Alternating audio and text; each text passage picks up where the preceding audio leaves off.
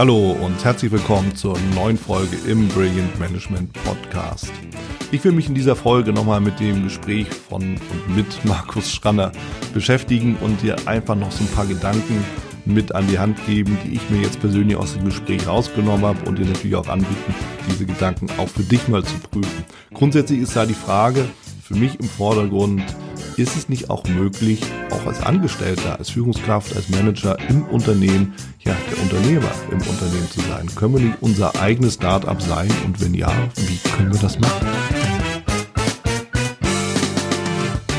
Ich nehme mir aus dem Gespräch mit dem Markus Schranner von Startup Germany einige Punkte mit, die auch Mut machen.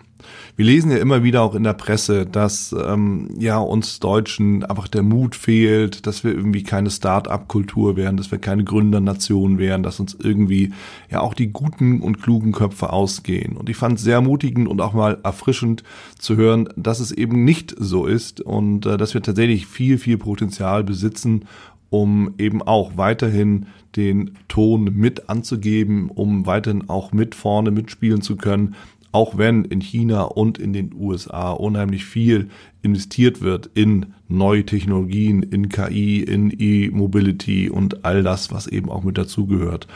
Ähm, was ich auch interessant fand von Markus Aussage, war eben auch, dass er sagte, ja, das mag schon sein, dass diese beiden Nationen jetzt aktuell federführend sind und dass da eben wirklich viel, viel auch entwickelt wird. Einfach weil auch die, die Rahmenbedingungen andere sind. Ja, weil hier eben einfach Verbraucherschutz erstmal das allererste Gut ist und äh, dort, gerade auch in den USA, erstmal gemacht wird und äh, dann eben, wenn es schief geht, naja gut, dann guckt man eben, wie man dann damit umgeht.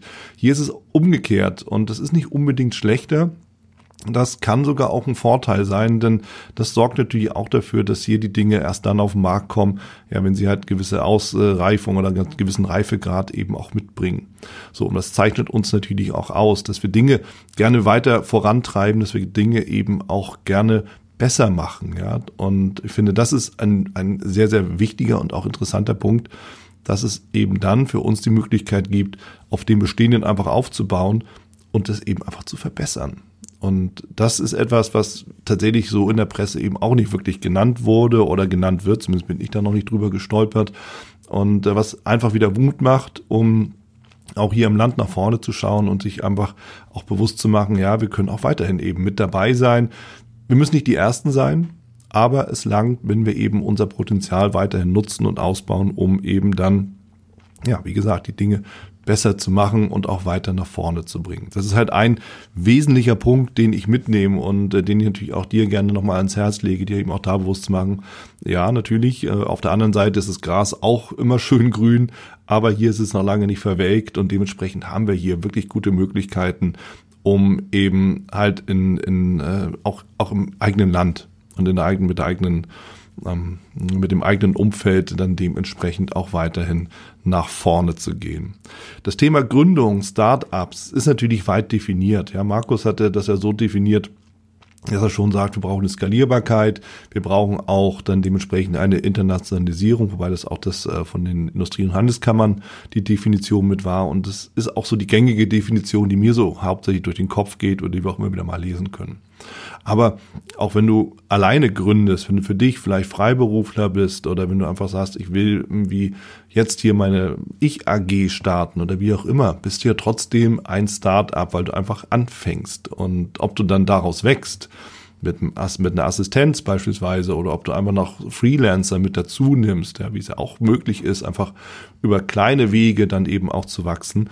In meinen Augen bist du immer ein Start-up und äh, dementsprechend ähm, auch da gehört Mut dazu und da heißt es natürlich auch eben, die Dinge in die Hand zu nehmen und ob du jetzt irgendwas erfindest oder ob du irgendwas besser machst, das äh, ist ja natürlich dir überlassen. Aber Fakt ist, du hast den Mut aufgebracht, dich selbstständig zu machen und ein Unternehmen zu gründen und äh, du hast das Sicherheitsnetz hinter dir gelassen, um einfach wirklich Verantwortung zu übernehmen, für dich zu übernehmen und dann dementsprechend halt auch die Dinge in deine Hand zu nehmen und voranzutreiben. So, und dieses Sicherheitsdenken ist ja auch etwas, wovon Markus ja sprach, was für uns ein bisschen hinderlich ist. Und wenn man mal ganz ehrlich zu sich selbst ist, ist es ja auch das, was viele Entscheidungen auch so zurückhält. Ja, wenn wir uns zum Beispiel überlegen, ja, ich will meinen Job irgendwie verändern, ähm, was hindert uns daran? Natürlich die Gefahr, dass wenn wir irgendwo anders hingehen, das Unternehmen verlassen, ein anderes Unternehmen dann halt zu einem anderen Unternehmen gehen, dass wir dann in eine Führungskultur oder Unternehmenskultur kommen, ähm, die uns gar nicht gefällt. Das ist natürlich ein Risiko. Oder in ein Team zu kommen, das uns nicht so gefällt. Und dementsprechend Sicherheit heißt dann eben auch zu sagen, naja gut, hier in dem alten Unternehmen fühle ich mich naja, so halbwegs wohl, obwohl ich hier nicht so viel Geld verdiene, aber das kann sein, dass uns das eben dann zurückhält. So, und da musst du natürlich selber hinterfragen, wenn du irgendwo unglücklich bist oder wenn du irgendwie sagst, ich komme nicht weiter oder ich kann hier eben mich nicht entfalten oder auch nicht das Gehalt bekommen, das ich mir einfach auch wünsche oder das mir auch zusteht, wie auch immer, dann musst du eben auch das Risiko eingehen, halt irgendwo es nicht so warm und kuschelig zu haben oder eine andere Kultur zu erleben oder ein anderes Umfeld oder andere Aufgabengebiete. Aber diese, diese Unsicherheit, die muss dann eben eingegangen werden. Und das ist natürlich etwas, wo wir, wenn wir mal zum Beispiel in die USA schauen, und auch das ist natürlich eine rein subjektive Betrachtung von meiner Seite, wo wir vielleicht dann eher sehen, dass die Leute eher bereit sind, mal ein Risiko einzugehen, gar nicht so dieses Sicherheitsdenken haben, sondern einfach erstmal machen. Und ich finde, unter dem Aspekt können wir uns da durchaus eine Scheibe mal abschneiden, beziehungsweise können wir uns selber immer wieder auch mal reflektieren und uns klar machen, ja Mensch, im Endeffekt wird jetzt nicht die Welt untergehen, wenn wir einfach mal was ausprobieren. So, also das, auch das wäre ein Start-up, dann aber in dem Fall erstmal ein innerer Start-up, also ein, ein Start-up, der im Kopf stattfindet, im, ja, das Thema Mindset kommt damit eben auch zum Tragen. Und was ich auch ganz interessant fand, Markus sprach ja auch, dass dieses Sicherheitsdenken ja auch bei den Kapitalgebern dabei ist. Und das ist etwas, was ja auf der einen Seite nach meiner Beobachtung natürlich da ist, keine Frage. Ne, Gerade wenn wir mal die einzelnen Anleger auch anschauen, ne, jetzt bin ich auch im Börsenbereich unterwegs und tätig, da ist es definitiv auch ein Sicherheitsdenken. Man ist da sehr, sehr konservativ unterwegs. Ja. Also der Deutsche und sein Sparbuch ist ja so der Klassiker in dem Fall. Aber es gibt natürlich auch Risikokapitalgeber. Es gibt auch da entsprechende Unternehmer, Business Angels, die eben sich auch engagieren und auch Risikokapital zur Verfügung ste stellen. Das muss ja nicht immer nur die Höhle der Löwen sein, da gibt es auch andere, die eben nicht so in Erscheinung treten. So, und auch das ist Risikokapital, das dann eben investiert wird. Nichtsdestotrotz ist es das Thema des, äh, des Kapitalgebens für Startups in den USA wahrscheinlich noch mal ein bisschen einfacher und auch ein bisschen größer als hier in Deutschland. Das heißt aber noch lange nicht, dass es nicht hier auch Zugriff gäbe auf entsprechende Töpfe, auf entsprechende Investoren und dass da nicht auch die entsprechende Bereitschaft wäre. Voraussetzung ist natürlich immer das entsprechende Konzept. So, und da kommt natürlich dann irgendwo auch ein Netzwerk zum Tragen. Und Markus als Gründer von Startup Germany hat ein solches Netzwerk ja im Rücken und er kann dieses Netzwerk eben auch zur Verfügung stellen. Und das ist eben auch so die Idee. Wir sind ja nicht alleine und keiner muss hier wirklich Einzelkämpfer sein. Deshalb ist einfach die Idee, sich zusammenzuschließen. Wenn du jetzt Gründer bist beispielsweise, nicht für jeden ist dieses Netzwerk genau das Richtige, dann ist aber meine, meine Empfehlung an dich, such dir ein Netzwerk, wo du eben auch reinpasst, wo es für dich richtig ist, wo dein Umfeld ist, wo die Leute da sind, die dich fördern können, die dir auch mal einen Input geben, die dir vor allem auch mal einen kritischen Input geben. Nicht jede Start-up-Idee, nicht jede Geschäftsidee ist auch wirklich eine gute Idee, unter uns gesagt. Ja, und dann ist es gut, wenn das ein, ja, wenn es uns mal jemand sagt und äh, man Feedback gibt, bevor das Kind in den Brunnen gefallen ist und äh, wir dann noch die Möglichkeit haben, halt unser eigenes Geschäftsmodell zu überdenken. Mit Startup Germany angesprochen sind eher dann so Startups, die tatsächlich sich ein bisschen größer aufstellen wollen, die mehr skalieren wollen, die vielleicht auch international auch äh, wachsen wollen und die dann dementsprechend halt auch das Netzwerk brauchen, die auch da die entsprechenden Kapitalgeber suchen. Und da habe ich mich mit Markus auch drüber unterhalten.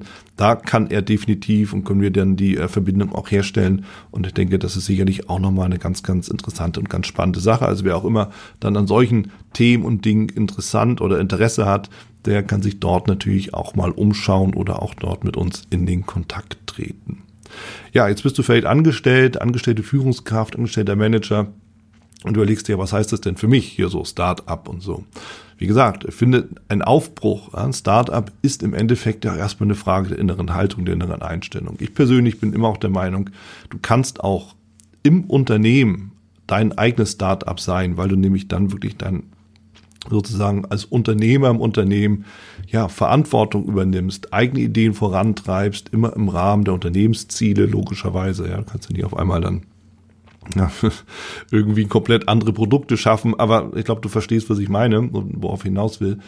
Es ist immer auch eine Frage der inneren Haltung, der inneren Einstellung, ne, des Neudeutsch, Mindsets, was uns ja auch entweder nach vorne bringt oder zurückhält. Und ein Start-up heißt ja immer auch ein Risiko einzugehen, heißt immer auch Verantwortung zu übernehmen, heißt immer auch, ja, selbstständig zu arbeiten. Und das kannst du als Angestellter genauso machen wie eben wirklich als Selbstständiger. Ja, nur du hast halt dann als Angestellter eben den Komfort, dass du halt deine entsprechende Rückfalllinie hast, nämlich dein Gehalt und auch der Rahmen, in dem du dich eben dann bewegst, mit deinen Entscheidungen, deinem Entscheidungsrahmen. Und wenn alles gut läuft, dann ähm, tust du deiner Karriere ja auch noch einen Gefallen, deinen Mitarbeitern einen Gefallen und vor allen Dingen auch dem Unternehmen einen Gefallen, wenn nämlich dein inneres Startup konform ist mit den Ideen, die auch das Unternehmen verfolgt und das Ganze dann eben zusammenkommt. Und das ist etwas, worüber ich dir durchaus äh, mal auch ans Herz lege, das immer wieder auch für dich zu reflektieren und eben einfach zu schauen, wo kannst du im Unternehmen dein eigenes Startup sein. Das war's auch schon hier mit dieser Folge im Brilliant Management Podcast.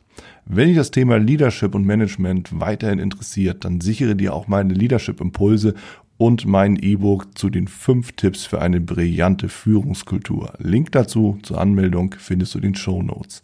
Wer dich unterstützen kann rund um das Thema Leadership und Management, dann komm gerne mit deiner Anfrage auf mich zu. Die Adresse findest du ebenfalls in den Show Notes oder unter www.brillegers.com.